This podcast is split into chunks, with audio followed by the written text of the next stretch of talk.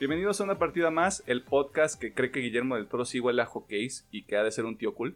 Eh, mi nombre es Emiliano Hernández y conmigo están Alejandro Gómez y Pedro Mercado. Saluden muchachos. Muy buenas tardes. Muchas gracias por la presentación, Emiliano. Sí, pues bueno, este, como ya mencionó mi hermanazo Emiliano, yo soy Alejandro, mucho gusto, me pueden decir Alex o Groex, como ustedes quieran. El gordo ese también es válido.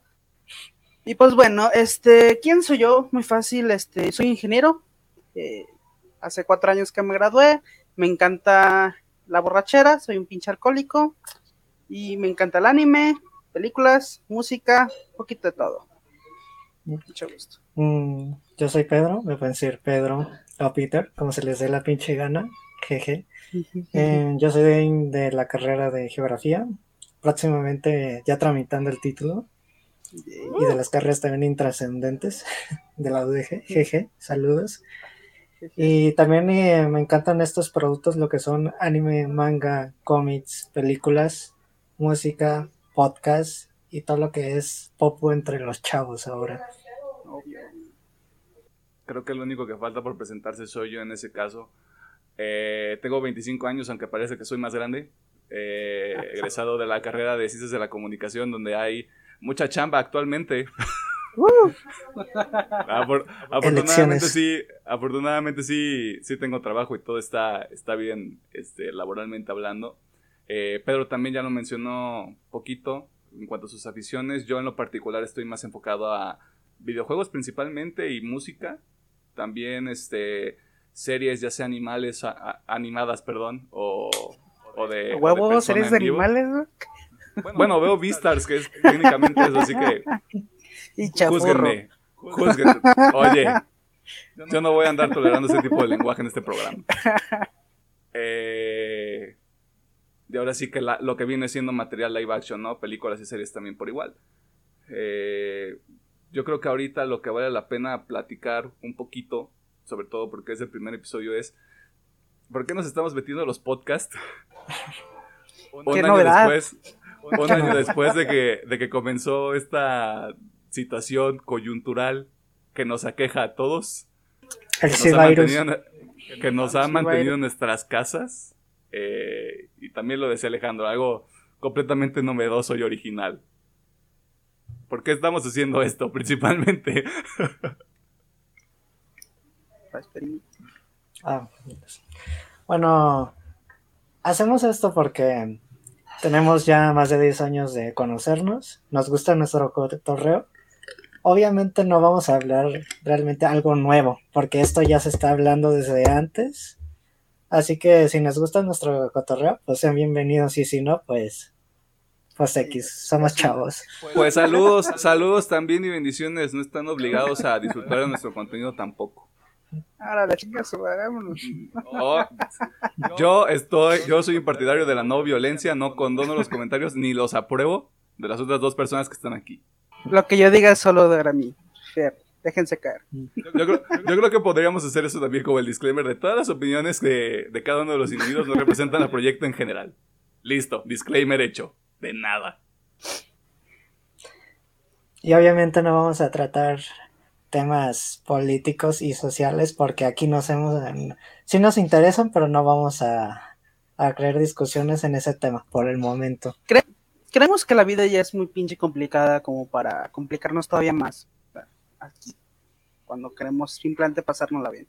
No, seamos honestos, o sea, consumir este material de entretenimiento es precisamente para despejarte de todo eso, ¿no? O sea, creo que, por mencionar un ejemplo muy sencillo, eh, el juego de Call of Duty Warzone, que apenas ha, cumplido ha cumplido un año, pero que honestamente en mi caso particular fue, fue una herramienta para seguir en contacto con, algunos amigos de la universidad. Y, y, de alguna manera sí, sí desarrollar una dinámica un poquito diferente, pero sin dejar a un lado esta parte social porque al final del día, como personas, necesitamos socializar de vez en cuando. Eh, sobre todo en una situación tan, tan, este, repentina como esta. Creo que nadie se lo esperaba. Y de alguna manera, ya sea un videojuego, ya sea una película, ya sea una serie, sea un cómic, lo que, lo que sea, creo que te ayuda a despejarte y a, ya separarte un poco de esta situación de la vida real. Sí, sí. Pues sí, ya como mis hermanazos ya comentaron, no es nada novedoso. A lo mejor hasta ya se hartaron de tanto pinche podcast, yo lo sé. Pero ¿por qué vernos? Muy sencillo. Nos gusta hablar, independientemente de lo que sea. Música, cine, anime, whatever. Aunque no conozcamos madres, aunque nos valgan madres ciertos temas, pero es súper divertido hablar. Nosotros, como comentamos, llevamos una amistad de más de 11 años. No me equivoco, 11 años. 11, Ah, 11 años este año. Este año. Así que llevamos casi media vida conociéndonos, por lo cual Jesus. tenemos pláticas muy amenas. Creemos cada quien tiene su punto de vista, por lo cual nos da un gran panorama de, de casi todo. Nos, eh, ¿Cómo explicarlo mejor? Tenemos mejor, eh, una mejor visión en lo que consumimos. Y creemos que eso puede ayudar a la demás gente a disfrutar más, porque actualmente hay mucho hate de que si ah, esto está bien malo, que si esto no sirve para acá. Pero tal vez con una nueva visión puedan disfrutar un poquito más de todo este contenido y como decimos, a nosotros nos apasiona mucho hablar de ello y pues Creo que desde, desde el punto de vista de una conversación, esto, esta es una epifanía que tuve apenas en, en años recientes. Creo que sí es importante escuchar a una persona que tenga un punto de vista diferente al tuyo, independientemente del tema. Creo que lo decías tú perfectamente, te da, te da un panorama más completo que, que quedarte ahora sí que encerrado en, en- en tu percepción, en tus ideas, en como tú crees que es el mundo. Creo que es un ejercicio muy valioso que de alguna manera se ha perdido. Eh, y creo que poder realizar esa, esa actividad recreativa con ustedes eh, fue como el primer indicio que yo tuve de tienes que exponerte un poco más a personas que no consumen lo mismo que tú, que no les gusta lo mismo que tú, porque independientemente de eso hay, este, hay cosas valiosas que puedes tomar, definitivamente. exactamente. So, aquí estamos. Un gusto y pues que- creo que empezaremos con la sección de notas, a menos que tengan algo más que agregar, muchachos.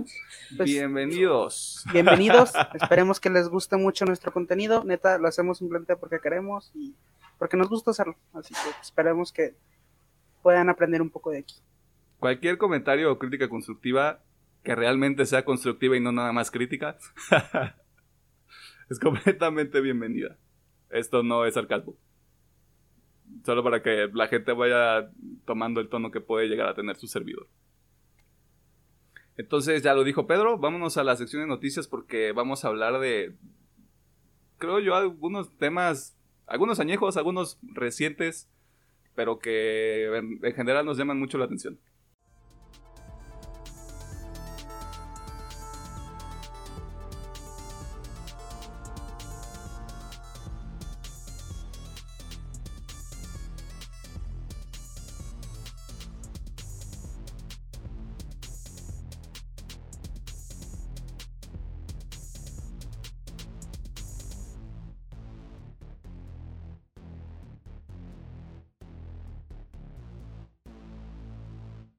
Bienvenidos a la sección de noticias.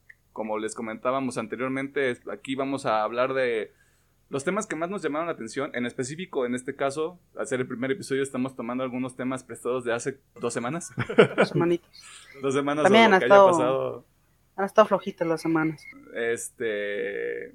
Estábamos hablando justamente de eso. Creo que a partir de la segunda mitad de marzo ya estamos manejando otros, otros temas. Eh, bastante pesados. Pero, Pedro, tú nos querías platicar sobre la compra más importante que se presentó en el mes. Ok. Bueno, oficialmente se dio el anuncio en septiembre, pero oficialmente Bethesda ya forma parte de la división de videojuegos de Microsoft, o CC Xbox, lo cual eh, creo que es el movimiento más importante en el entretenimiento de los videojuegos y fuera, porque esta compra equivale, si mal no recuerdo, tres veces más de lo que valía la franquicia de, de Star Wars. Es un chingo de dinero. Me acabo de morir nada más de pensar en cuánto dinero es eso. En pocas palabras, es un chingo de dinero. Bueno, y el principal lo que vamos a tratar, cómo la división de esta consola de videojuegos se va a fortalecer con la llegada de estas franquicias y al sistema de Game Pass. Pero cabe la duda de qué va a pasar con las otras consolas o compañías, en este caso Sony con PlayStation y Nintendo con el Switch. O el Switch 2, cuando quiera que, eso llegue. Que eso es justamente la, la, primera duda que yo tendría. O sea, en el escenario de la gente que, como yo, tiene un PlayStation 4 o que eventualmente va, va a dar el salto a la próxima generación con el Play 5 o tiene el Switch y después va a comprar el Switch Aru, Double Switch, lo que sea que se termine llamando. Eh, ¿Qué pasa ahí? O sea, cuestiones como un, un Doom 3, que obviamente va a suceder en el futuro. Mm, aquí hay dos menciones muy importantes. Cuando se anunció la compra, se dijo que se iba a checar caso por caso para la llegada de estos juegos a otras plataformas. Pero ya que se complementó la compra este martes, se menciona que después del juego de Ghost Tokyo Wire, se dice que los siguientes juegos de Bethesda serán exclusivos para todos los dispositivos que tengan Game Pass. Así que ya está muy pequeña esa posibilidad de que sigan llegando sus juegos. A menos que sean estas grandes franquicias como The Elder Scrolls, Fallout y el mismísimo Doom.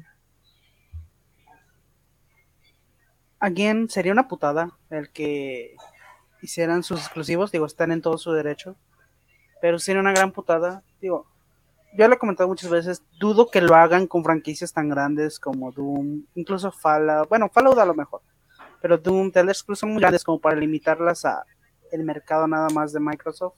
Yo creo que los van a seguir en todas las plataformas que puedan y más para seguir pues sangrando ese dinerito. Lo, lo, que pasa con Microsoft y lo que yo observo, mmm, salvo su mejor opinión, creo que en los últimos dos o tres años ha, ha comprado diversos tipos de estudios. Estudios chicos, estudios grandes. Eh, el caso más reciente que tenemos obviamente es Bethesda.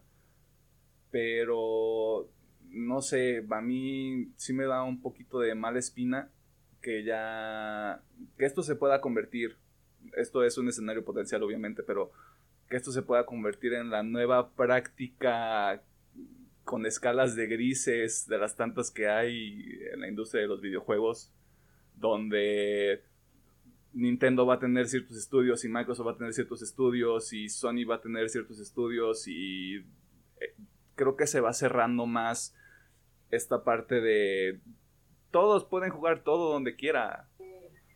Sí, bueno, aquí cabe resaltar que Bethesda también viene de una mala racha a partir de Fallout 76, lo que conllevaba pérdidas millonarias, aunque Bethesda ya está en un rango más grande de como desarrolladora, les pegó duro. Yo creo que al mismo tiempo la situación actual que estamos viviendo, muchos estudios pequeños o grandes se las están viendo duras para conseguir su estabilidad económica. Y también empresas como Tencent ya están mm. comprando estudios indies, etcétera. Sí, nos, quejamos de, nos quejamos de Microsoft, pero Tencent va creo que un poquito más allá. Ah, digo, a mí lo que me emociona de esta compra es que Bethesda ya no va a tener broncas de dinero, porque está el bolsillo de Microsoft. Y esto conlleva de que puede haber nuevos riesgos en la creación de nuevos IPs, porque realmente no se ha aportado un nuevo gran juego que tenga nuevas mecánicas, etcétera.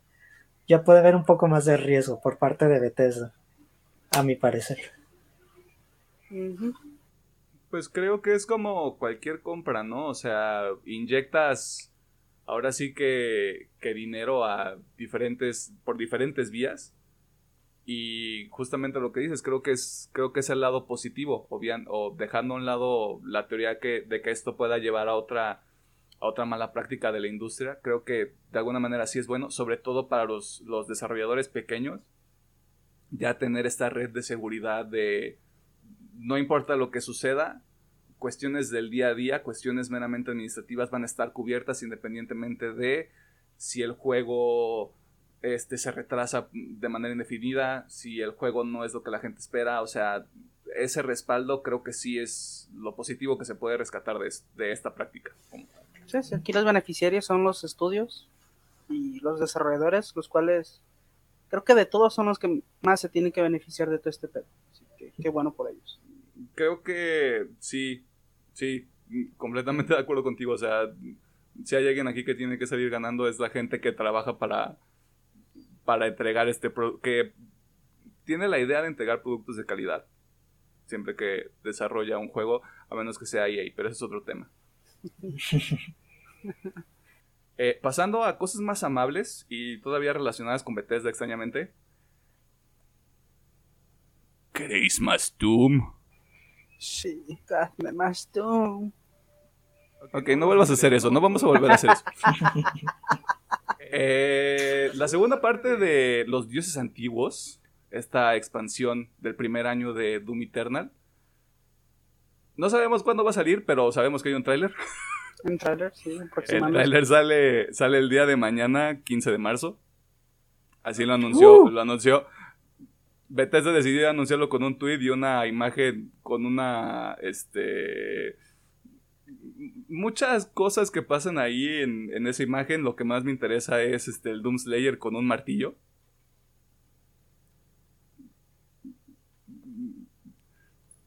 Doom, Doom es una experiencia completamente catalizadora. Sí. es, un, buen juego. Es un, es un juego muy divertido. Lo platicábamos ayer. Creo que un juego que dura entre 12 y 15 horas y que a pesar de que es repetitivo debido a cómo es el gameplay y cómo está pensado el juego como tal y que no se sienta pesado, que no se sienta como una obligación terminarlo, como otros juegos que están afuera. Eh, creo que habla muy bien de, Doom. Yo honestamente quiero ver qué, sucede con esa segunda parte. Estoy ansioso por que salga. Porque lo más probable es que sea un tráiler sobre la historia y no haya mucho gameplay, si es que hay alguna variación que vayan a presentar. Si son usuarios de Game Pass tanto en Xbox y en PC, aprovechen y jueguen Doom Eternal, que ya se va a quedar permanentemente en el servicio. Posiblemente. Aprovechen, jueguenlo, disfrútenlo, es un pinche juegazo. Tenso. Perra envidia, por cierto. Alejandro, tú nos habías platicado que habías hecho algo ah, bien padre. Uy, el fin, el fin de semana pasado o antepasado. El fin de semana pasado, sí. Básicamente una gran inversión de tu tiempo. Ya, cabe recalcar que no lo vi entero, pero bueno, vamos a dar un poquito de contexto. El fin de semana pasado, el sábado exactamente, Bandai decidió organizar un 12 horas de Dragon Ball llamado Dragon Ball Games Battle Hour, en el cual hubo muchísimos torneos, tanto de su jueguito de cartitas como juegos móviles que tienen en el mercado. Pero la verdad, a nosotros no nos importa mucho eso. Lo que nos importa aquí fue que mostraron por primera vez el gameplay de Gogeta Super Saiyan 4 para el Fighters, el cual no tengo mucho que decir más que está bien pinche roto. y de hecho, el personaje fue, lo, anunciaron antes de que saliera, días después salió, ya como tres días después, creo que el jueves ya salió para todas las plataformas. Y wow, hay una brutalidad de combos que están haciendo con Gogeta. So, si les gusta el personaje, está de 10. Si quieren una checada, está bien roto. Y si no les gusta Fighters, pero les gusta Dragon Ball, dense la oportunidad de ver el Dramatic Finish que le pusieron junto con Gogeta Blue. Es una chulada ese Dramatic Finish. Nada más veanlo. Y bueno, también aparte de Gogeta, nos revelaron que llegan nuevos personajes para el Xenoverse 2, el cual será Topo y Paco Juan, o bueno, aquí le decimos Paco Juan, pero es Paco Juan. El Picoro 2. El Picoro 2, exactamente. Si ustedes notan una cara de confusión en mí es porque no estoy entendiendo qué está sucediendo, una disculpa. Para los fans de Dragon Ball. y bueno, este anunciaron que este par de personajes estarán disponibles a partir del 18 de marzo. Así que igual para el que juegue Xenoverse, muy chido. Y otro juego que personalmente a mí no me gusta, pero creo que el contenido puede que me haga jugarlo, es el Kakarot. El Kakarot anunciaron que tendrá un bonito DLC de la saga del futuro de Trunks y Gohan. Bueno, está OVA. Y se ve muy bonito. Eh, a su favor lo que tiene ese juego es que se ve muy bonito, trae mucha nostalgia. Así que este DLC anunciaron que va a ser a partir del tercer trimestre del 2021. No hay fecha exacta, pero esperemos que sea pronto. Digo, y al tratar de recrear esta ova en este juego, creo que es el la historia más oscura de Dragon Ball. por lo cual es muy guardada con mucho cariño por los fans, porque literal tiene algunas escenas muy explícitas. muestran a los personajes con miedo, desesperación. Hasta la día es. Muchos tienen ese Gohan como su favorito, o el su Trunks como favorito es una muy buena obra.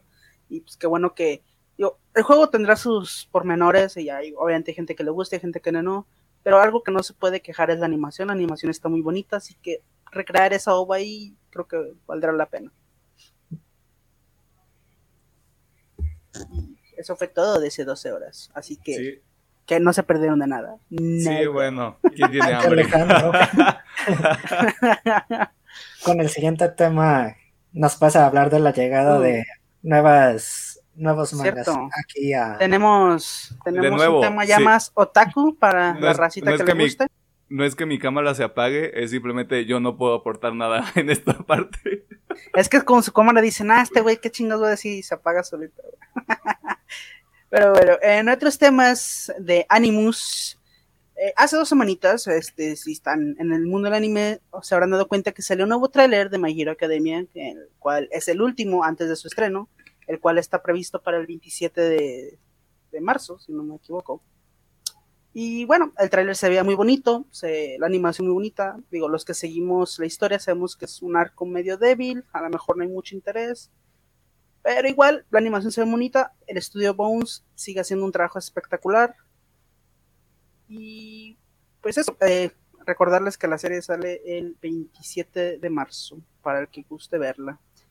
También en otras noticias ahora un poco más tristes, al día que se graba hoy el episodio, 14 de marzo, se supone que todo el mundo estábamos esperando el siguiente episodio de Shingeki no Kyoji, y pues por una desgracia no pudo, no pudo pasar, eh, se tuvo que retrasar ya que hubo un terremoto bastante fuerte en Wakayama, que es donde se encuentra el estudio que anima este anime, el cual dice que fue una, un terremoto, bueno, eh, sí, un terremoto de 4.6 y que tuvieron alarma de tsunami, así que tuvieron que cerrar todo, así que el episodio se retrasó, al parecer no hubo mucho, no hubo más allá de daños, que bueno, este, el episodio saldrá cuando tenga que salir, supongo que el siguiente domingo, así que pues, bueno Tendremos que esperar una semanita más.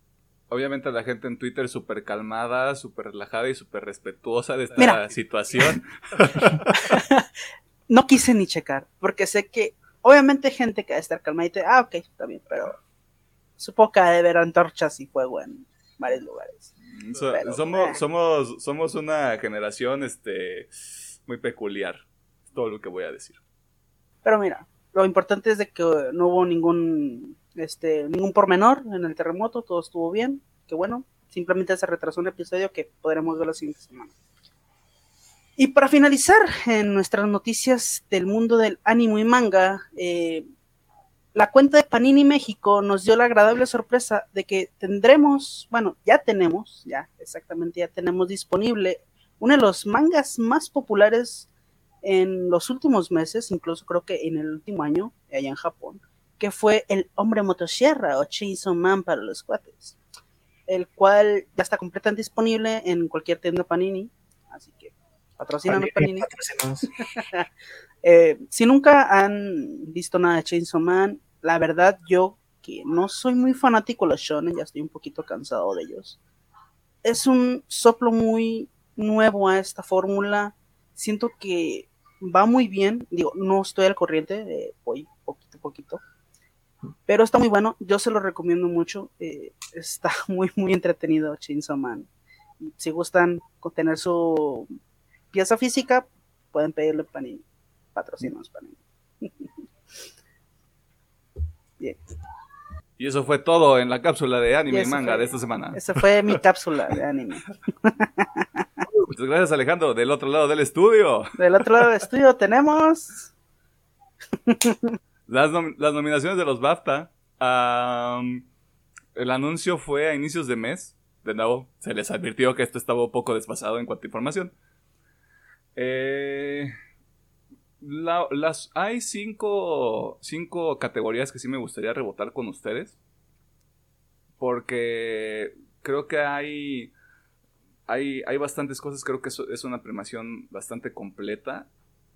Hay, algunos, hay algunas categorías en las que, con las que yo tengo un problema muy particular, pero no vamos a desarrollar esa, esa parte. Eh, quiero empezar con la parte de animación, donde los nominados son Doom Eternal, Final Fantasy VII Remake, The Last of Us Parte 2, Spider-Man Miles Morales, eh, Ori and the Will of the Wisps y Spirit Fairer. ¿Ya es hora de que Doom gane algo? sí. Es hora que Doom gane algo, por favor. Pero incluso está muy competida esa, ya que en el apartado artístico, sí es artístico, ¿verdad? Es animación. Artístico animación, es exactamente. Pues sí, yo creo que Doom aquí debería ganar porque ha sido brutalmente ignorado. No sé por qué. es un muy buen juego. Pero tiene muy fuertes competentes. Eh, competentes. Competidores. Competidores. Competidores, combatientes, antagonistas. Esas mamadas. Soy un diccionario andante, damas y caballeros, claro que sí. Este... Salud. Gracias. obviamente, salud. Este, The Last of Us es un muy buen competidor. Ori también es, la animación de ese juego también está muy bonito. Me gustaría que se lo diera Doom, pero cualquiera de sus tres se lo tiene muy bien merecido. Incluso Spirit Ferrer, que es un poquito más rústico, por así decir, también lo veo bien. Personalmente, a mí me gustaría que ganara Ori por el detalle de la animación, disculpen, y el dibujo. Creo que es una obra de arte en un conjunto. Si no lo han jugado, jueguelo por favor. Les va a gustar mucho. Aunque sea otro, digamos, Metroidvania del montón, pero tiene algo muy especial. Porque sí puede ser muy llegador este juego. Si son muy sensibles, prepárense para llorar con hoy. Maldito sea, no lo voy a jugar entonces. Ahora sí, este Alejandro mencionó esta categoría hace unos minutos, pero logro artístico Mm, a medida que veo las nominaciones, voy entendiendo hacia dónde va el tema. En el sentido de que sí hay, sí hay un mérito para, para los juegos que están nominados dentro de cada categoría. Este va a levantar muchas cejas y este, lo entiendo completamente, pero Cyberpunk 2077 está, está en la tanda. Y lo acompañan Dreams, Ghost of Tsushima, Hades. Eh, está también Alex, este juego de Half-Life de realidad este, virtual. Y The Last of Us Parte 2. Y ya lo habíamos platicado también. A pesar de que como un producto completo Cyberpunk 2077 aún tiene cuestiones que resolver, sí entiendo por qué hay un hay una consideración para un logro artístico para este juego es como yo les comenté, digo, el juego sí tiene sus problemas. A lo mejor mucha gente se va a molestar de por qué un juego con tanto problema eh, está nominado. Y lo entiendo perfectamente, digo, yo fui uno de los afortunados que pudo probarlo, no en su máximo, porque es difícil, ni las tarjetas más poderosas del mercado pueden correrlo a su máximo, pero lo pude correr a una calidad medio decente. Y en lo que lo pude correr, el logro artístico que abarcamos así como artístico, Night City por sí sola es fantástica. O sea, sí, juego tendrá muchos problemas, pero si logras tener esta experiencia y realmente meterte dentro de Night City, es, te vas a perder y es completamente fantástica. Así que siento que sí, Cyberpunk se podría llevar este premio. Aún estoy pensando si realmente se lo van a dar por obviamente todo este trasfondo que tiene. Pero sí sería un muy buen contendiente para ganar. Mencionando esto, Emiliano y yo lo jugamos en consolas de anterior generación y no podemos explotar el juego en su mayoría. Así que comentando por día stream o videos que he visto, creo que Night City sí está representada como la gran metrópoli del futuro, donde se dividen varias clases sociales y dimensiones de cómo se constituye toda una ciudad. Así yo que yo veo este gran logro por parte de CD Projekt Red, no realmente por la ejecución del juego en sus dinámicas, sino de cómo representará la ciudad. Sí, sí, sí. Creo, creo, que, creo que es un consenso entre la gente que ha reseñado el juego y que la ha jugado, que independientemente de mecánicas de, de la jugabilidad, eh, sí hay si hay un valor en el tema del desarrollo que tuvo la ciudad como tal y de, de estos diferentes barrios que hay dentro del, dentro del mundo de, de Cyberpunk 2077 o ya. Eh, esperemos que lo gane eh, porque creo que de, de toda la categoría por el tema de cuánto trabajo debe de haber costado darle una identidad a a diversos, de nuevo, diversos barrios y por la escala del juego creo que sí hay un mérito ahí, indudablemente. Más que, más que los otros nominados. Que lo voy a ganar ya es un veremos. Eh, porque incluso se vería un poquito contradictorio darle un premio a un juego tan roto, por así decirlo. Pero, digo, ojalá sí, tiene mucho mérito, pero aún está en veremos. Sí, pero creo, creo, creo que más allá del argumento de que el, las, ceremonias de premios son un concurso de popularidad. Creo que si, si lo distribuyes de esta manera donde mm, Cyberpunk no está considerado como el mejor juego, como un producto completo, pero el aspecto artístico sí está siendo reconocido. Yo creo que excluyendo varias cosas y quitándole ciertas piezas que no funcionan, como pieza de arte, sí, sí lo vería ganando el premio. Pero a ver qué sucede. Diseño de juego. Aquí ya nos vamos a poner un poquito más amables, yo creo. Sí, y aquí es más, más light. más, más light, incluso por los juegos que hay. Eh, están nominados Animal Crossing New Horizons, Astro's Playroom, ok, Ghost of Tsushima, Hades, eh, nuevamente está Alex. Alex creo que es un caso bastante... Alex es un caso muy interesante porque creo que tiene entre 3 y 4 nominaciones, si no es que más. Eh, y para hacer un juego de realidad virtual creo que hay, algo ahí, hay algo ahí que no estamos viendo. Creo que extrapolando, digo, eh, el caso de Cyberpunk, que obviamente muy poquita gente pudo disfrutar como es el juego bien. Es lo mismo con Alex, obviamente no un juego roto, pero muy poquita gente ha podido disfrutar lo que es Alex. Digo, yo me encantaría jugarlo, me encantaría tener un headset de realidad virtual, porque si lo que se menciona allá afuera de que va ese juego es muy bueno, es muy bueno y pues qué ganas de jugarlo. Digo, no puedo, no puedo, aquí creo que ninguno puede opinar mucho sobre él, ya que no hemos tenido la oportunidad de probarlo, pero qué ganas, qué ganas de jugarlo. Y, el último nominado a este diseño de juego es The Last of Us Parte 2 Mm, no sé. Creo que. Creo que ahí la, competencia es. Está muy reñida. Porque, de nuevo, estas son cosas que, que, rebotamos con anterioridad. Si estrictamente nos metemos al tema del diseño de juego, cada uno es una experiencia muy diferente. Y creo que el valor de entretenimiento que le puede sacar cada persona también es, muy diferente. Es que puede variar, aquí sí puede variar mucho en gustos.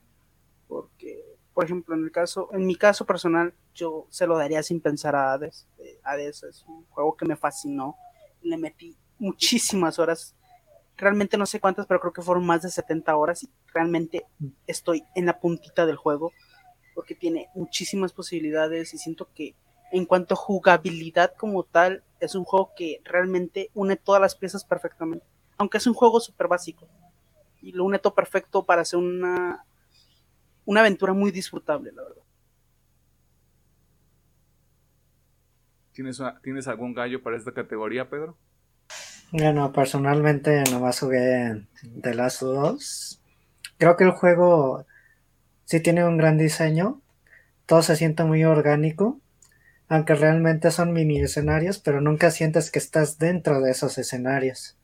Así que creo que sería mi gallo, nomás porque es el único juego que he jugado realmente en esta categoría.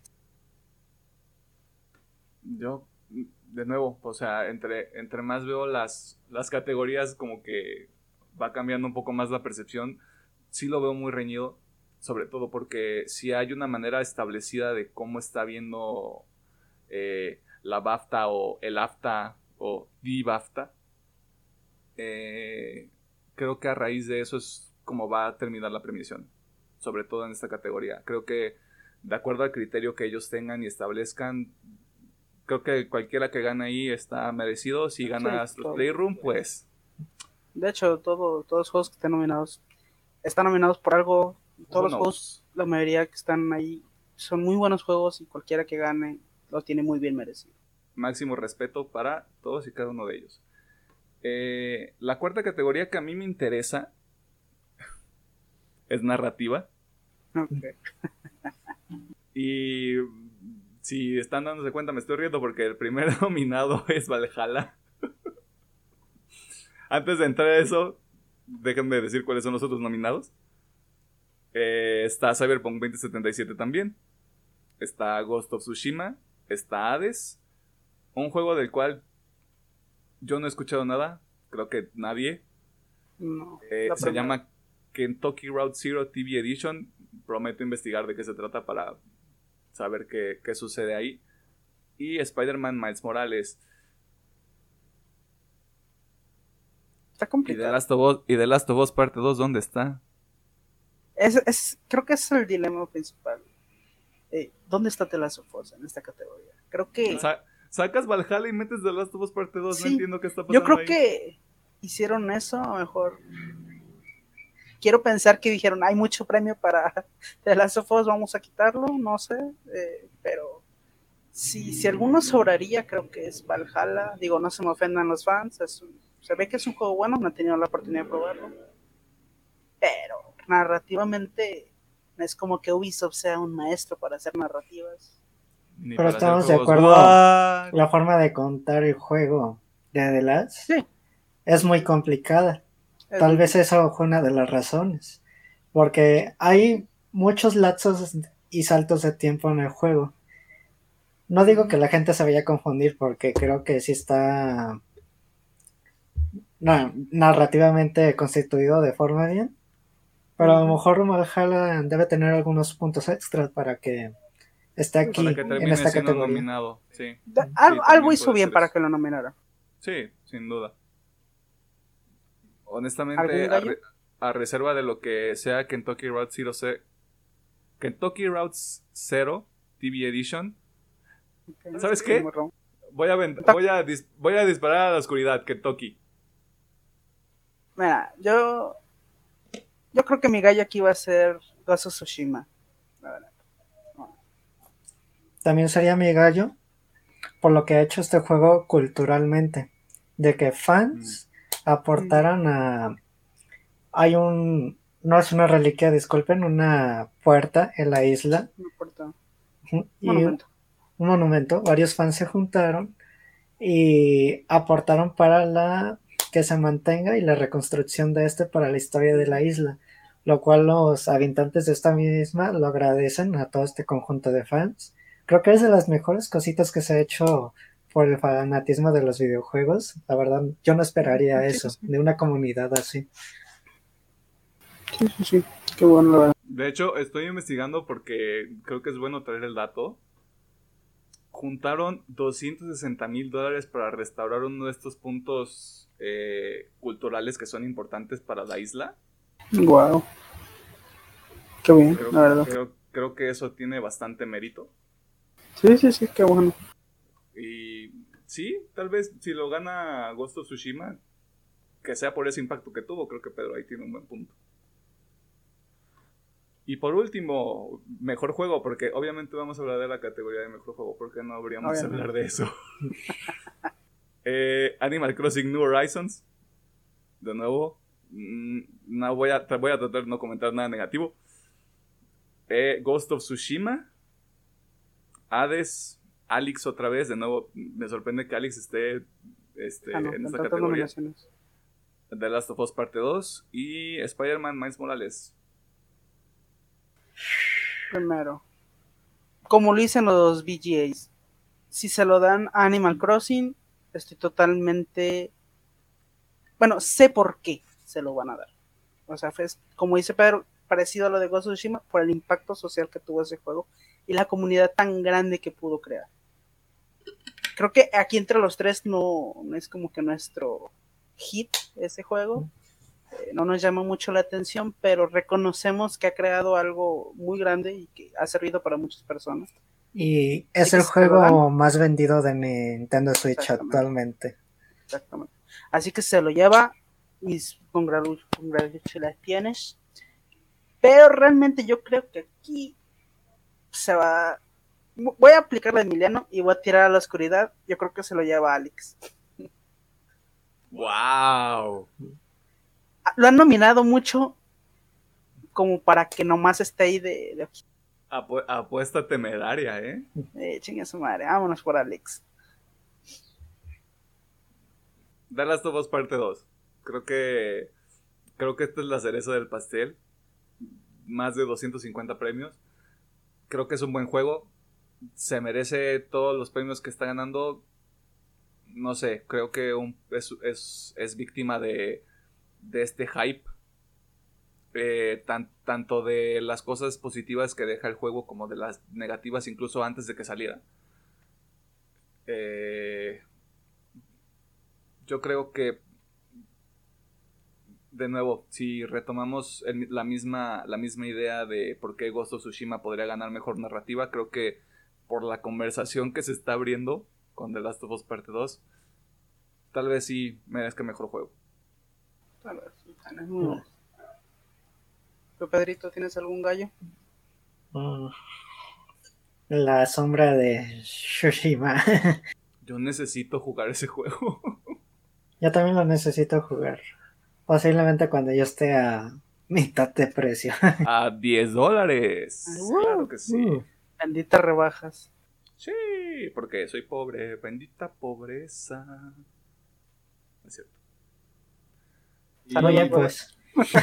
vamos, vamos a ver quién latina a todo esto cuando sean los premios el 25 de marzo, porque me acuerdo que caen en un jueves. Sí, jueves 25 de, marzo, ya en, en, dos semanas básicamente. La transmisión aquí es a la una de la tarde, así que quién sabe, tal vez esté comiendo y lo vea. Yo estaré trabajando así. Who knows. Ya veremos. Y para cerrar la sección de noticias, Pedro nos trae un chismecito. Uf, chismecito. Chismecito sí like.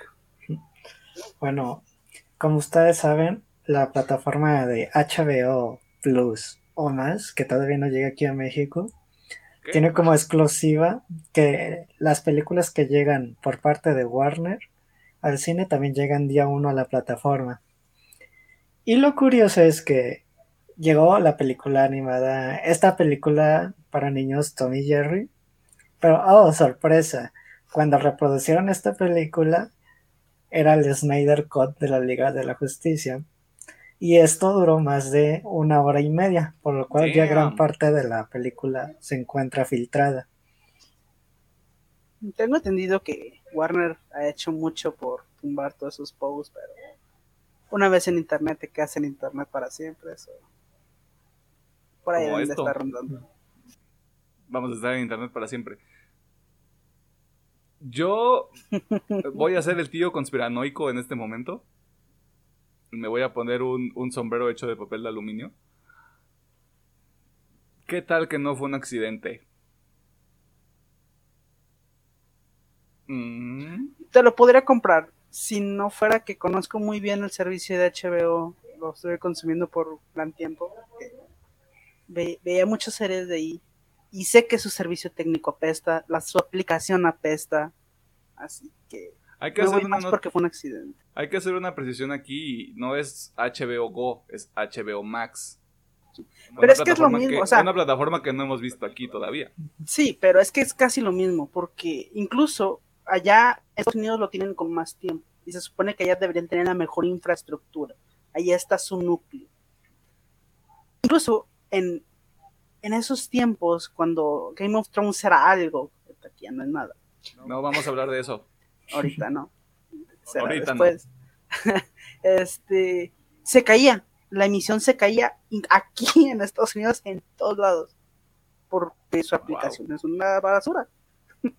Así que no me sorprendería que por error lo hubieran hecho.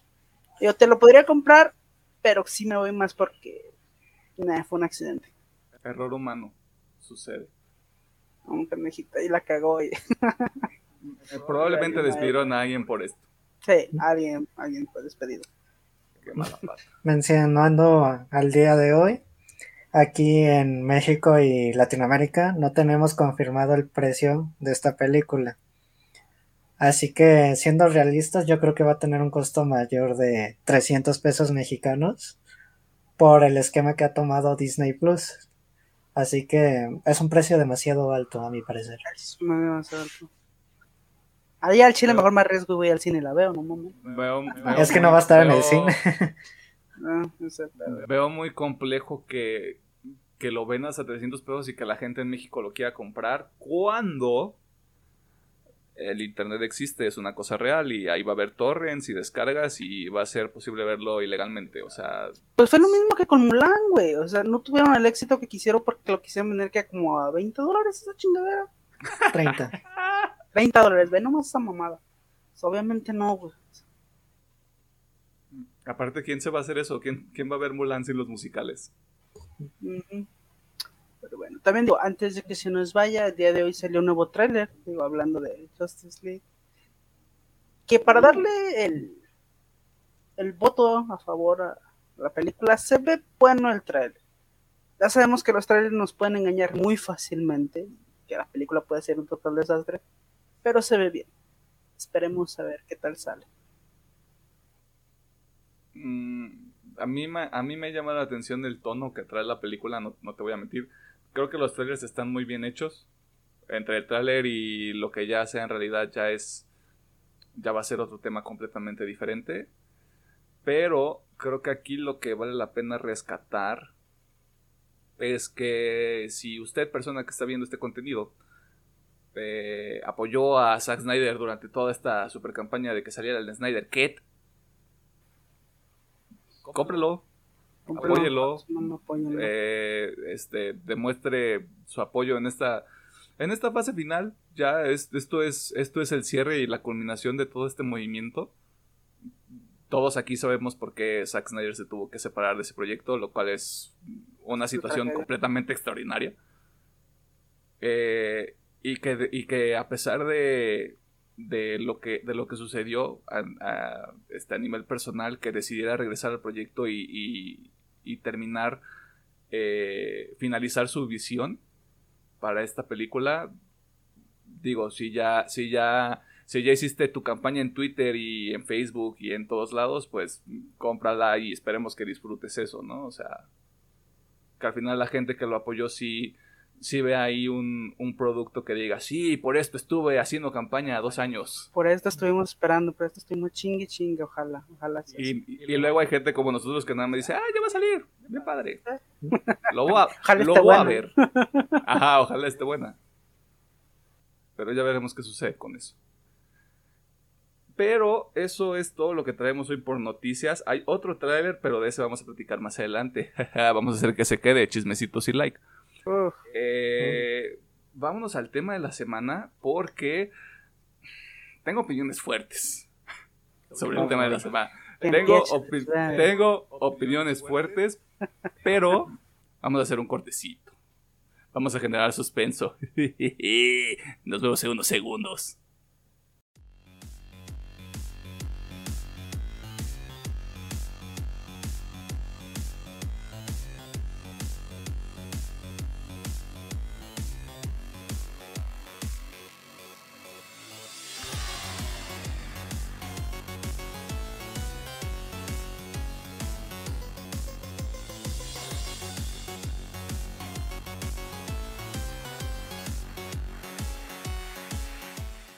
Como les habíamos prometido, porque ahora sí hay chismecito y aquí sí nos vamos a pelear tal vez. Yo creo, yo...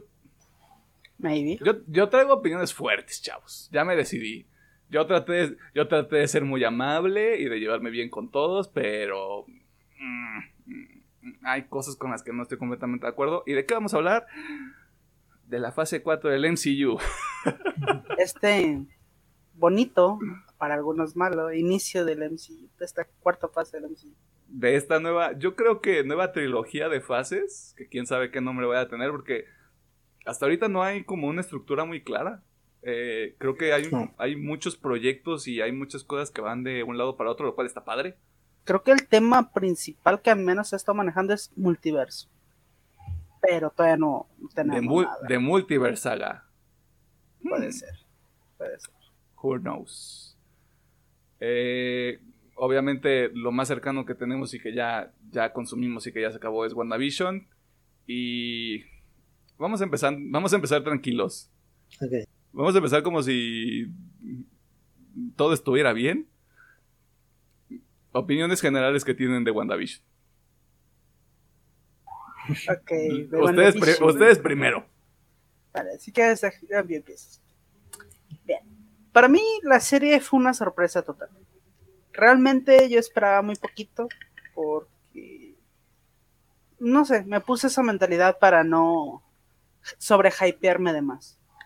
Y no esperaba mucho, dije, "Ah, es comedia, no creo que metan mucho, pero realmente me sorprendió, la serie me atrapó desde el primer episodio con esos cambios tan serios que tenía. Con esos pequeños vistazos que te daban de algo está ocurriendo aquí. Eh, ya, obviamente, con un poquito de spoilers, no mucho para ahondar después. La serie se me hizo bastante buena. eh, realmente pasó la mayoría de las cosas que esperamos que pasara. Realista, obviamente. Meternos mucho en teorías. Pasó. O sea, no fue muy. No es una serie muy compleja. No es una serie que necesites examinar una y otra vez. Es una serie bastante. Eh, ¿Cómo se dice? Tragable. Y es muy buena. A mí me gustó mucho. este, Ah, dijo tragar. a mí me gustó mucho, la disfruté muchísimo. Entiendo por qué hay opiniones que están opuestas a la mía. Entiendo perfectamente por qué. Pero creo que eso fue más por, again, el hype. Pero a mí me gustó mucho. So, ¿Tú qué opinas, Pedrín? Bueno, después de un año y medio de no tener un producto de Marvel, creo que esto nos vino a refrescar a todos, que queríamos un poquito más. Sobre todo de cómo acabó Spider-Man lejos de casa. Creo que es un producto muy refrescante para Marvel. El tema esto de las sitcoms. Solo para mí hubo un episodio que, en el cual no conecté por el tipo de comedia que manejaban. Pero se me hizo muy interesante lo que es toda la serie. Las actuaciones de Elizabeth Olsen y Paul Bettany de 10. A mí me encantó la serie. Obviamente, yo sí me creí un, un hype. Creo que me metí demasiado en el tren del mame del internet. Porque yo me hice otras expectativas para el final. Que sí quedé muy conforme con la serie. Pero yo también iba con otras ideas muy diferentes a cómo iba a acabar. Y de hecho me gustó cómo acabó. Hubiera, creo que fue lo más realista que pudo acabar la, la serie. Yo fui con ideas muy alocadas. Ujú. Ya metiéndonos un poquito en el final. Eh, digo, a mí que me gustó mucho, sí creo que terminó muy débil. Digo, entiendo que es el inicio apenas de esta nueva fase o grupo de fases, pero siento que terminó un poquito muy... ¿no? Como que así va a explotar y ah, siempre no explotó y espérate a las películas. Pero y aún así está bien. Vas, saca fuego. No, no es cierto. Eh, sí, estoy sí estoy de acuerdo en que sí es una propuesta diferente. Sí es un producto que le da este. mm, que le da nueva vida al, al MCU y sí trae una. una vibra muy diferente, sobre todo por el tema de la comedia. yo no me habría imaginado eh, que pudiera funcionar estos estilos que nosotros creo que sí cachamos un poquito más como de Malcolm o de, o de falso documental como, como The Office o Modern Family. Y, que estuviera de alguna manera cubierto con esta, con esta onda de misterio y de incertidumbre de, de que semana con semana, porque así fue saliendo la serie, que no supieras qué iba a pasar. Eh, creo que eso sí abonó a la máquina a la máquina conspiradora de, de cualquier fandom, en especial del, del MCU, con la compra de los X-Men y de que ya estás estableciendo que hay multiversos y entre que esta serie se liga a Doctor Strange 2 y a Spider-Man 3. Y en Spider-Man y que hubieron muchísimas noticias de Spider-Man. Y que, y que hubo... Yo no sé si fue a propósito, yo creo que no. Simplemente fueron sacando más y más información que la gente decidió unir como con un hilo muy delgado. Eh, y creo que más allá de las teorías, sí estoy de acuerdo que el final... El final sí es débil. Creo que para lo que construyeron precisamente en el último episodio donde, donde ya es como tal un, estudio de, del personaje de Wanda y de, de todas las tragedias por las que ha pasado, porque mm, honestamente el, el, episodio, creo que sí es el episodio 8 donde, pequeño spoiler, donde se muestra que va llegando a Westview.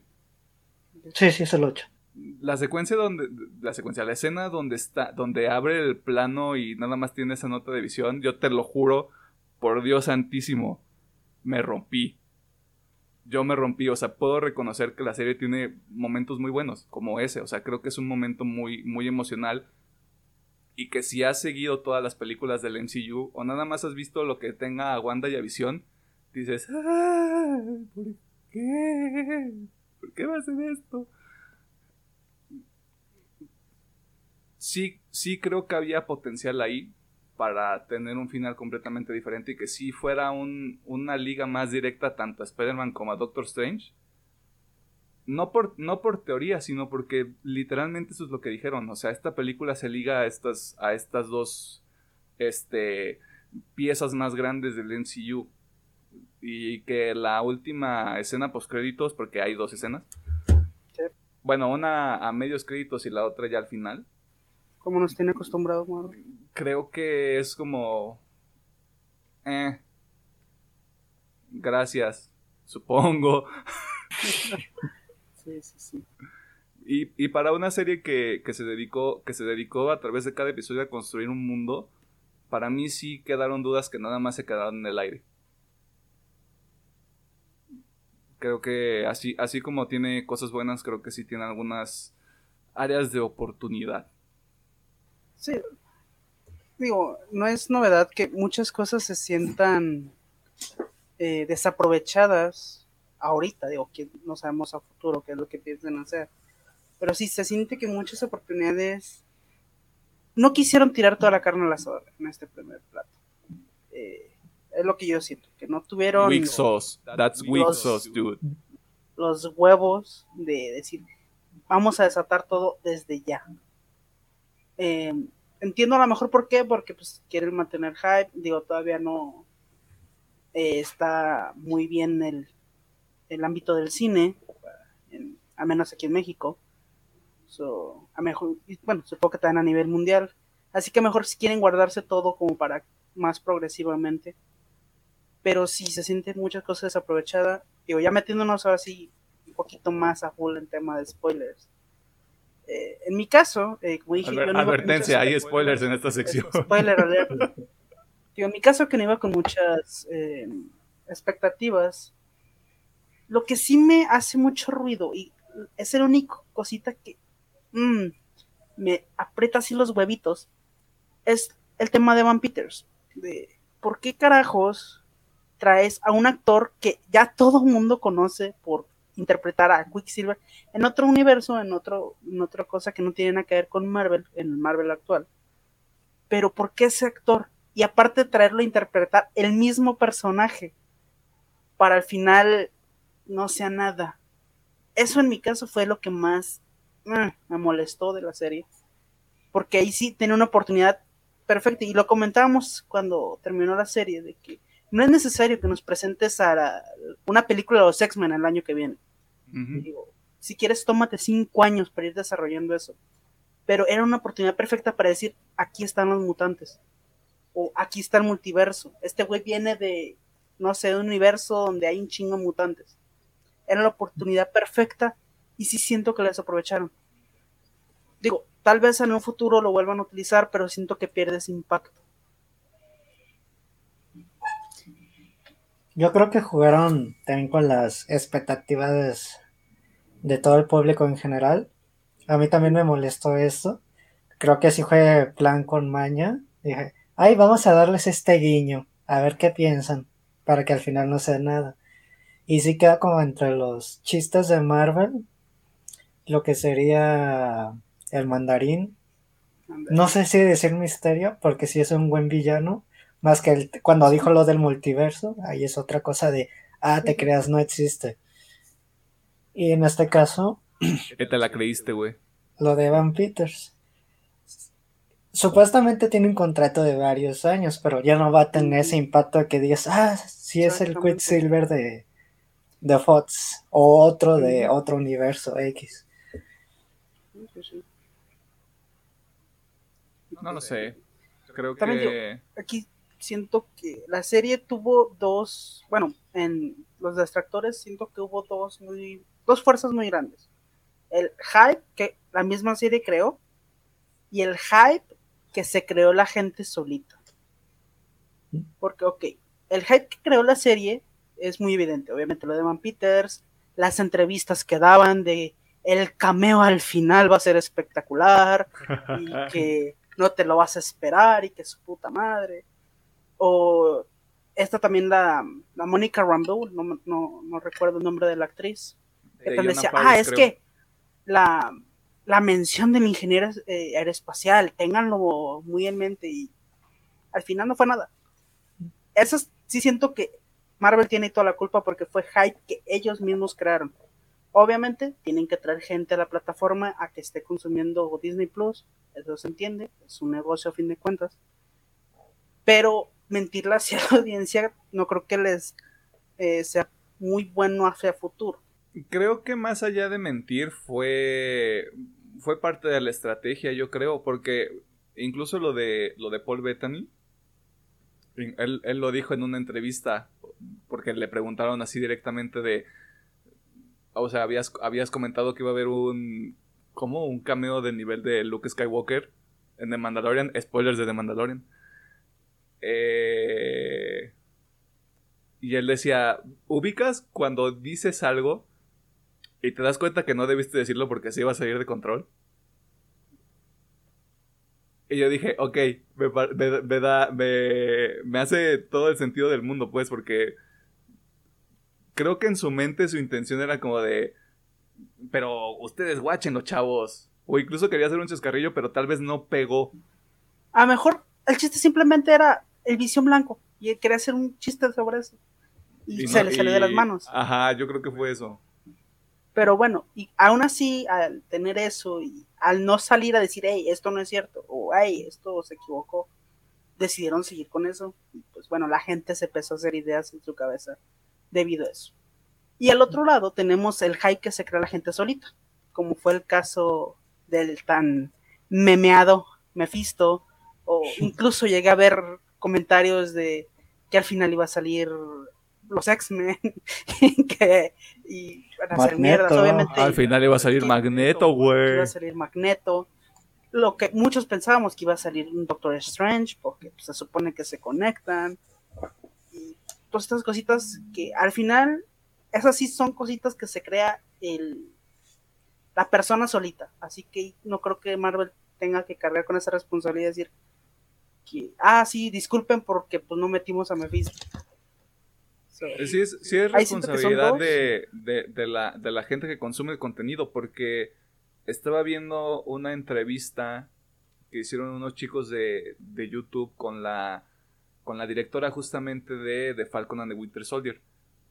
Y ellos hacían esta pregunta muy clara de, eh, al momento en el que tú estabas creando esta serie, eh, tomaste en cuenta como no como no como de para incluir en la historia, sino al momento de estar haciendo la serie, consideraste que esto iba a, ir creciendo un poco más debido a esta actitud del fandom de de hacer teorías y de sacar cosas así básicamente bajo de la manga.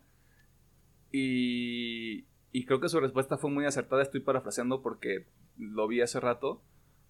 Eh, creo que sí lo, para, para ellos fue como de, esta, o sea, estamos haciendo nuestra serie.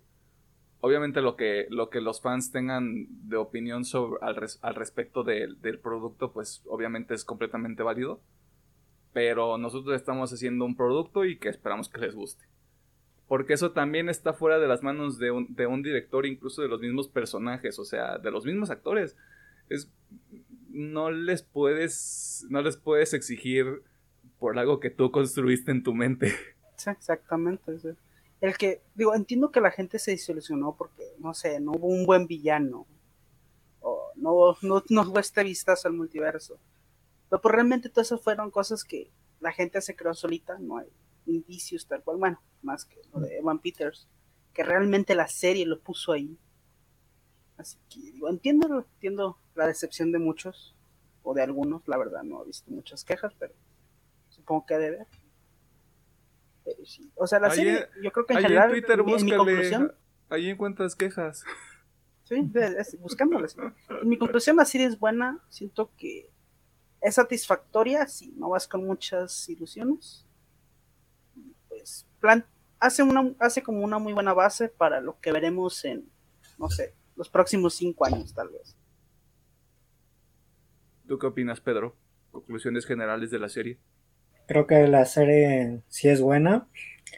Si tienes algo de Marvel y no te quieres esperar las películas, te sugiero que sí la veas porque siento que mucha gente todavía tiene el pensamiento de no creo que las series se vayan a conectar directamente con las películas, con lo que pasa más o menos con Netflix, con las series eh, de los Defenders, que nomás había menciones específicas del universo.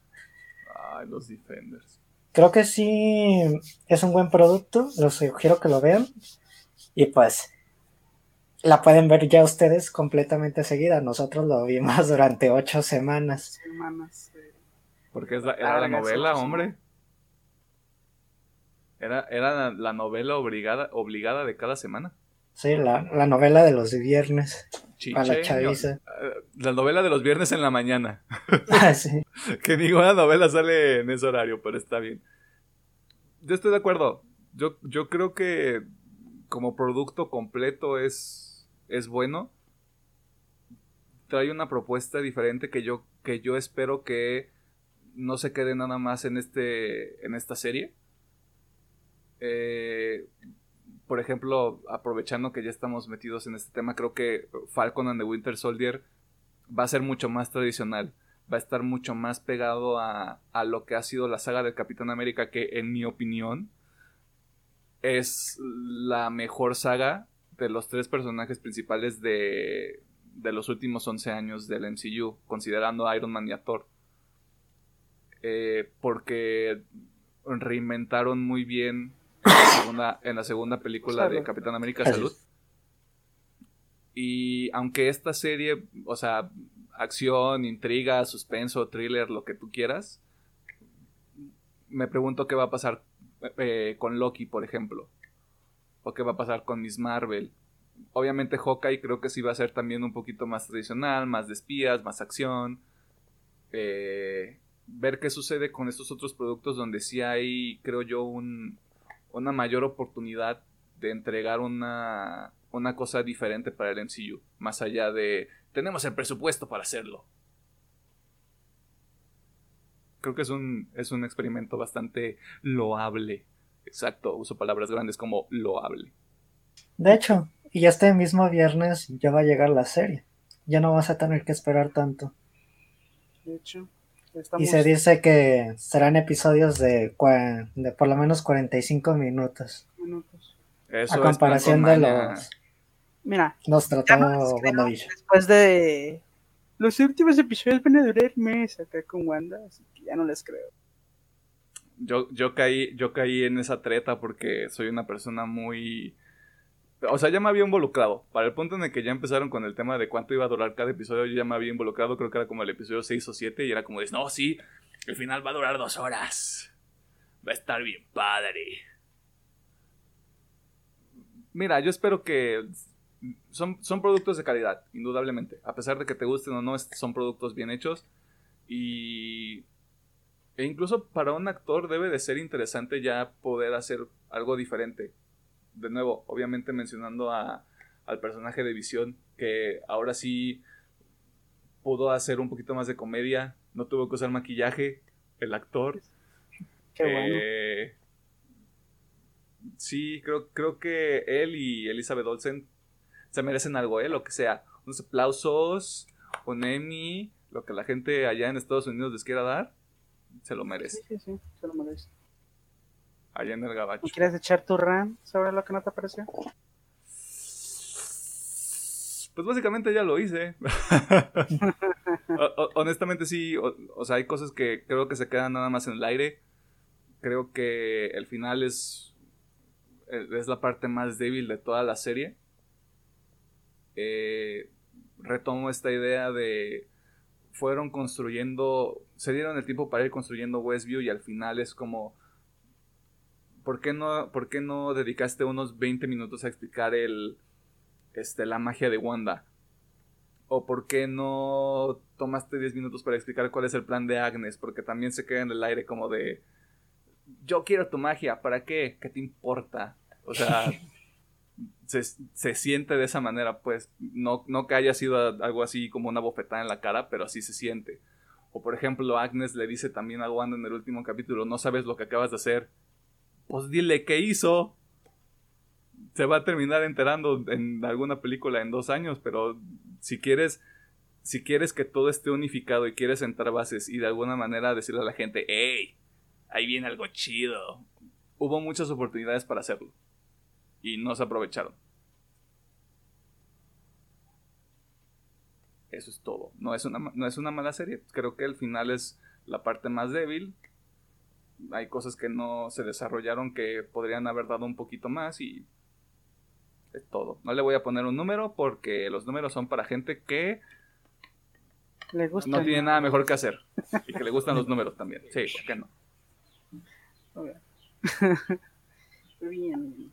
aprovechando, eh, ya que estamos en el tema de la fase 4 y que ya lo mencioné como dos veces,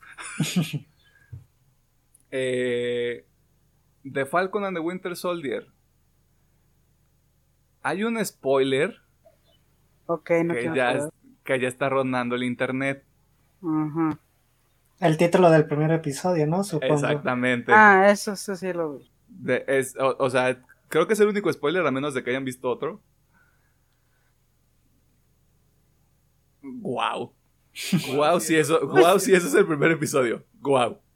Mira, Aunque se, se es, venía es venir. bastante lógico veía venir. porque Sí. o sea, se supone que lo de Wanda que es un año después más o menos. No, sí, lo de Wanda eh, son días después. días después. Creo, creo, o, o- o sea, creo que sí es inmediatamente después de, de Endgame. Pon tú que mes después. O déjalo un mes después. pon que aquí si hay un, si hay un este, eh, salto de tiempo. Supongamos que hay un mes de salto de tiempo. Eh, se me haría muy pronto para en donde nos quedamos en las películas. Pero a lo mejor no, no sabemos en qué línea, no sé en qué parte del tiempo está ubicada la serie de Bucky y su amigo Falcon. So, puede Falcon ser que a lo mejor Bucky Show. pasó un año y por eso ya pues, Sí, yo, yo, yo por eso sí te digo que sí esperaría, a menos que Capitán América solo vino a darte el escudo y luego dijo adiós. Peace out, hombres. se Ok. unió la fuerza en ese momento. Ajá, se, se desvaneció ahí, era lo único que faltaba. Eh, de nuevo, o sea, a- esta entrevista que vi con la directora de la serie, hay, hay mucha plática de que aquí sí hay... esto es el show para el hombre cisgénero que quiere ver acción en cualquier día de la semana. Sí, sí, sí, y aparte mencionan esta, esta, este elemento de la serie donde creo que tanto el Winter Soldier como Falcon han sido personajes secundarios dentro de la continuidad del MCU y ahora que tienen su propia serie, creo que va a ser una buena oportunidad para ver quiénes son estos personajes. Por fin darles el, la luz a ellos. El, tratamiento que se merecen. Sí, sí, sí. Qué bueno. Yo creo, yo creo que va a ser una gran serie, honestamente. Yo creo que... ¿Lo que sí tienen alguna expectativa sobre la serie? Yo, yo, yo creo que sí va a cumplir. Yo creo que... Mm, tal vez sí quede más satisfecho que con WandaVision. Mm, sí, son, son solo seis episodios y yo creo que siempre va a ir todo como muy a tope, muy rápido. O sea, siempre va a haber me imagino que siempre va a haber una secuencia a destacar de cada, de cada episodio. Eh, creo que hay mucho potencial ahí, de nuevo. Fast and Furious level of excitement. donde sabes que está pasando algo ridículo, pero lo estás viendo y es como de sí, dame más. Eh, yo, sí, yo me quedo, yo me quedo con eso. Sí, sí creo que va a ser una, una gran serie. Sobre todo por la posibilidad de conocer más a estos dos eh, amigos del Cap que son enemigos entre ellos, que no se llevan bien. A ver cómo se desarrolla eso también. Lo que me interesa más a mí ahorita, de hecho, con digo, un poquito de, nos adelantamos con el trailer, es, y, que, y para mí es lo que más me está llamando, es la relación que quieren construir entre estos dos personajes, de medio amigos, medio enemigos, medio acá, pareja dispareja que hemos visto. Amigas y rivales ándale, que hemos visto mucho en el cine. Tengo una intriga de ver cómo lo hacen. Eh, obviamente creo que el misterio que todos queremos saber es quién chingados va a ser Capitán América. Al final. Sí, de hecho. ¿Quién va a por pues? El tema es de que a lo mejor se ve a Bucky un poco resentido por lo del escudo, tal vez no. Pero el chiste es de los mismos trailers, ¿no? Se ve que Falcon, pues le batalla para lanzar el escudo, ¿no? Y el y Bucky dice, ah, pues fácil, chao, yo te lo lanzo, un, dos, tres, tengo el potencial. Tal vez serán los Capitanes América, quién sabe. Es que, ajá, exacto, creo que esa es la parte más interesante. Eh, si, si, si este Sam, o sea, el personaje de Falcon, se quiere quedar como con esa, con esa carga, porque elegir ser Capitán América, o sea, estás tomando el manto de alguien más. De alguien que, símbolo dentro del universo. Exactamente, de ser, de ser un símbolo más allá del, tema patriota.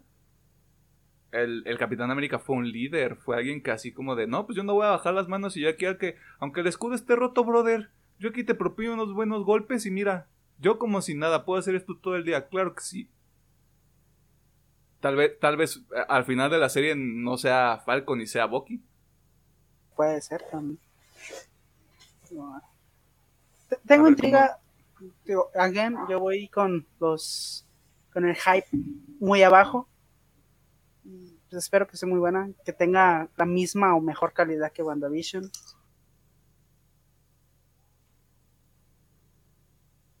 ¿Y tú, Pedro? ¿Hype? ¿No hype? no te interesa ver la serie, también es completamente válido. No, como tú mencionas, creo que los arcos del Capitán América son lo mejor del UCM. Veo potencial para que sea una serie como tipo Winter Soldier, muy al tema de espías. Y sí me interesan esos personajes que tengan este desarrollo. Y pues se ve que va a haber unas secuencias bien mamalonas, pues. A comparación de WandaVision que... Jeje, comedia. Aquí sí podemos ver algo más clásico de Marvel, pero que también puede ser muy bueno en historia.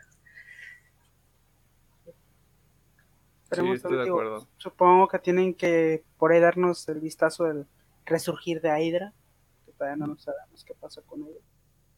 Mm, puede ser. Esperemos, esperemos que sale. Ya la espera es muy pequeña. Para la siguiente semana ya tendremos el primer episodio. Qué Podremos hablar sobre eso. emoción.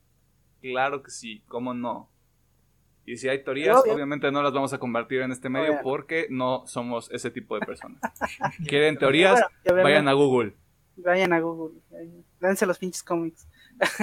Y obviamente, digo, ya, ya spoileamos, pero el día de hoy, igual, 14, perdón, sí, 14 de marzo, salió trailer de Bucky y Falcon, el cual, la verdad, se ve muy bueno, se ve muy interesante. Sé que, como hemos comentado en esta sección, va a estar cargado de acción. Para los que son amantes de ese Marvel de full acción, esta va a ser su serie, sin ningún lugar a dudas. Rock and roll, baby. ¡Woo! Mm.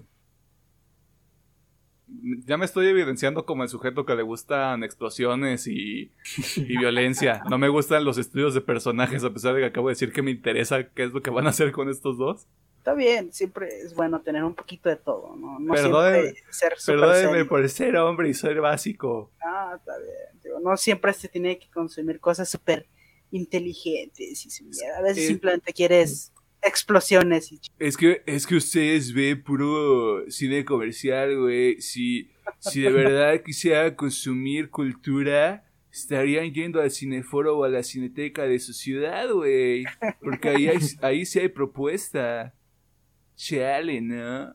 sí, no, no, no somos de eso. Aquí también las explosiones nos gustan. Aquí, aquí somos comerciales. Es más, vamos a ir a ver a dos pinches monstruos de agarrarse a vergazos. Ah, claro. Así se va. Claro que sí. Hombre, ya, ya vi tres películas sobre eso, ¿por qué no voy a ver una cuarta? Que la historia es mala, nos vale madre. Vamos a ver chingadazos al cine. Yo voy por los efectos especiales de esa película, por Dios, yo quiero ver a Kong con un hacha. Ah. Un hacha, un hacha o una hacha, no sé cómo se pronuncia, pero va, va a forjar un instrumento con sus propias manos para pegarle unos buenos guamazos a esa lagartija oxidada. Va a ganar la lagartija. Ni en sus No quiere- sueños no- más no- guajiros. No quieres hacer esto, Pedro, no quieres hacer esto. Somos dos contra uno. Espérate que te consigamos a alguien que esté de tu Una lado. pelea más justa. Ajá. ¿Cómo fue Algo como- a alguien Team Lagartija? Como Godzilla contra Kong, ¿esa es una pelea Ah. justa? Claro que no. No voy a caer en provocaciones. Y ya que metimos otro tema, Ok. creo que es un buen momento para cerrar esta sección.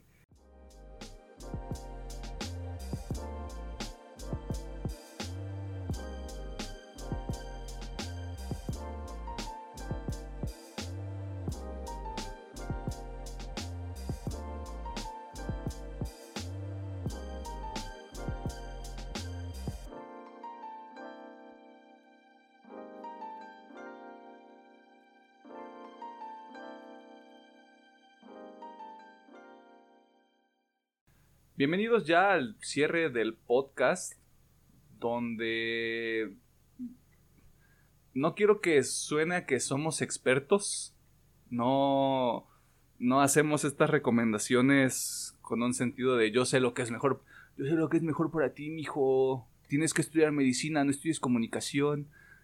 Eh, eso no es algo que me pasó, por cierto. Eh, lo compartimos porque son cosas que para nosotros destacaron durante la semana. Eh, en este caso específico hay una recomendación que surgió mientras estábamos buscando material para este podcast también. Eh, cosas que de manera individual o colectiva disfrutamos y que también queremos compartir con la gente en caso de que lo disfruten. Eh, por mi parte, de acuerdo a las recomendaciones que vayamos dando, vamos a ver si es posible hacer una playlist de Spotify también Yo no creo que haya ningún inconveniente ahí. La vamos a dejar en la descripción por si la quieren escuchar. Va a estar, yo creo que va a estar muy variada también. Desde cumbia sabrosona hasta metal de ese que cree que vas a sacar, hace que la gente crea que vas a hacer cosas ilegales. Yo no quería decir eso, pero hacer cosas ilegales. Ya está ahí, ya está en la mesa. Eh, creo que empiezas tú, Alejandro, con dos recomendaciones. Yo personalmente, en este caso va a ser música, enteramente musiquita. Eh, Como dice Emiliano, no somos expertos, no es que tengamos alto conocimiento de cómo se crea música. Yo sé lo que te conviene, mija. Pero realmente, bueno, en este caso, eh, este disco me tocó mucho y realmente ha sido para mí de lo mejor que he escuchado de este año, que llevamos poquito, pero realmente ha sido un discazazazo. Y para aquellos que les guste este tipo de metalcore, aunque ahorita voy un poquito más a ello, que ya no es tan metalcore, eh, a la banda de Architects. Eh, es una agrupación de Europa, si no me equivoco. Creo que de Reino Unido. Reino Unido. Reino Unido, exactamente. British Band, de acuerdo a Wikipedia. El cual empezaron como una banda de metalcore, ahorita han estado experimentando un poquito, cambiando su género, eh, pero aún así todos sus materiales son buenísimos, son de una calidad increíble para cosas que casi casi hacen ellos solitos. Eh, y bueno, mi recomendación esta vez es un nuevo disco que salió hace dos semanitas, el cual lleva por nombre For Those That Wish to Exist, que es un disco realmente muy bueno que realmente, como les comento, empieza a explorar muchos géneros, muchas otras alternativas a su sonido que realmente hacen muy disfrutables si les gusta este tipo de, sonido. Y realmente lo que lleva recomendación Alejandro es muy bueno si les gusta. Lleva, el certificado A, claro que sí, cómo no. Y por otro, como comenta Emiliano, mientras organizamos este proyecto que están viendo, eh, nos dimos a la tarea de buscar música para acompañar nuestras secciones. Y nos topamos con creadores de contenido que hacen esto casi casi por el amor al arte. Hay gente muy talentosa allá afuera, ¿eh? Que, que tienen un talento increíble, en serio, realmente increíble. Nosotros, realmente yo personalmente no pensé encontrar audios gratuitos, o sea, sin copyright, con este tipo de calidad. Y en mi caso yo quiero recomendarles a esta chica llamada Chipsel, que se enfoca en hacer mucho chiptune, mucha, supongo que se ubican en el término, pero es mucha música tipo de 8 bits, de videojuegos, más o menos, un poco de electrónica, y es buenísima, la verdad. Yo quedé impactado con su música, realmente ya la tengo en mi playlist de lo buena que es, así que igual, eh, obviamente por cuestiones de publicidad, le vamos a dar su publicidad, sus links van a estar abajo en el canal, pero realmente como recomendación personal, den una oportunidad si les gusta este tipo de música chiptune. Es buenísima. No tengo más que recomendar. Máximo, máximo respeto a los creadores de contenido que lo hacen por amor al arte. quienes quieran que sean, donde quiera que estén, máximo respeto. Claro que sí, cómo no. Eh, yo tengo tres recomendaciones, de hecho dos me las acabo de inventar justo antes de grabar porque aquí nos gusta trabajar este, bajo presión. La primera es La leyenda de Korra. Este secuela, sucesor directo de La leyenda de Ang. Esta serie animada de Nickelodeon que tiene una animación muy, muy padre. Tiene una, unos personajes algunos sí unidimensionales, pero hay otros que son más complejos, son más interesantes y las historias siempre son son muy buenas. Creo que los argumentos, los arcos, a pesar de que en las primeras dos temporadas solo son 12 capítulos, entre 12 y 14 capítulos creo, creo que empiezan y terminan muy bien. El conflicto se establece de manera muy rápida y entiendes cuáles son los, los riesgos y los peligros de cada villano que hay tal cual como en la leyenda de Ang, creo que es un buen paralelo. Creo que Korra como personaje también es muy interesante porque no tiene el mismo problema que Ang, donde Ang como personaje es, tengo 11 años y quieren que sea el avatar y me da ansiedad. Korra es exactamente lo opuesto al principio, es como de yo ya domino tres elementos, no puedo dominar el aire. Y después entran a cosas mucho más complejas. Por ejemplo, la segunda temporada entra en el terreno de los espíritus, que fue fue un tema que ahí medio se trató en la leyenda de Ang, pero al ser lo importante el dominio de, de este personaje de, de los cuatro elementos, lo dejaron a un lado. Y aquí como que van construyendo más sobre esa misma mitología, sobre esta misma historia que habían ya mencionado anteriormente y creo que eso es muy, eso es muy valioso, sobre todo para algo que salió muchísimos años después de, de la leyenda de Anne. Así que la leyenda de Korra, gran serie, este, está en Netflix completa. Así que no hay ninguna excusa, yo se la recomiendo. Así que se quede en su cancha, persona que está escuchando este contenido. Eh, las otras dos recomendaciones son música. Van a ver aquí una tendencia, tal vez más de mi parte y de Alejandro. Who knows? Ah, ambos son bandas, ambos son de metal. Eh, el primero es un disco completo. El primero se llama Greyview, de una banda que se llama Invent Animate. Muy pocas bandas eh, logran pasar por un proceso de separación o de descanso de más de dos años y regresan para entregar un disco de calidad. Este es uno de esos casos muy extraños. Eh, me gusta mucho el estilo que trae este disco. No, no, había, no los había escuchado tan activamente antes de que, de que saliera Greyview y yo creo que a partir de, aquí en adelante, como también pasa con la, con la otra recomendación que voy a hacer, voy a estar más al pendiente de lo que saquen porque hay, hay, hay muchas veces donde la propuesta musical de un grupo, de una persona, simplemente se queda en lo mismo que han hecho todos los que han llegado antes y no aporta nada. Creo que aquí hay algo diferente, algo, una propuesta muy valiosa y en específico para la escena de metal donde todo es pam pam pam pam pam pam pam pam y hacer lo mismo cuatro minutos y ponerle esa especie de gritos encima. Eh, y la segunda recomendación es nada más un, un, sencillo, el último sencillo que salió de una banda que se llama Erra. Salió el... ¿Qué fue el 11 de marzo? ¿Fue martes? ¿Lunes? Jueves. Jaja, ninguno. Ok, acaba de salir el jueves Shadow Autonomous. También es, también es metal, como ya les venía diciendo. Pero es, es, es metal alternativo, bro.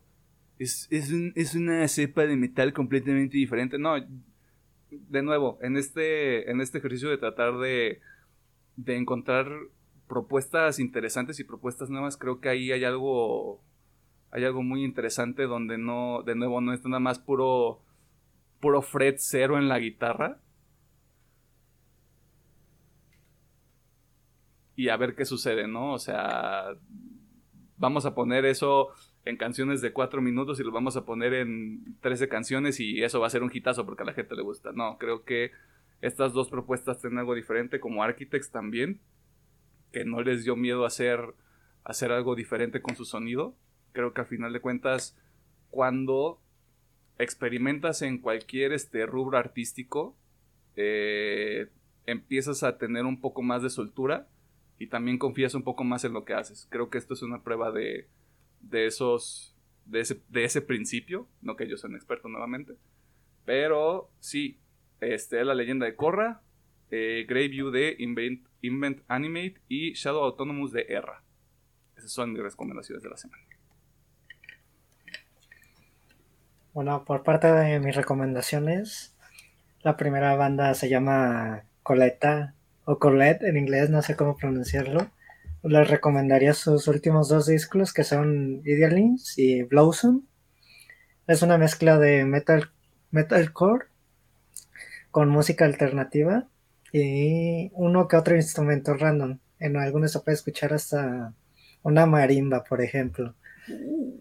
Pero si están interesados, chequen sus últimos dos discos. Muy buenos.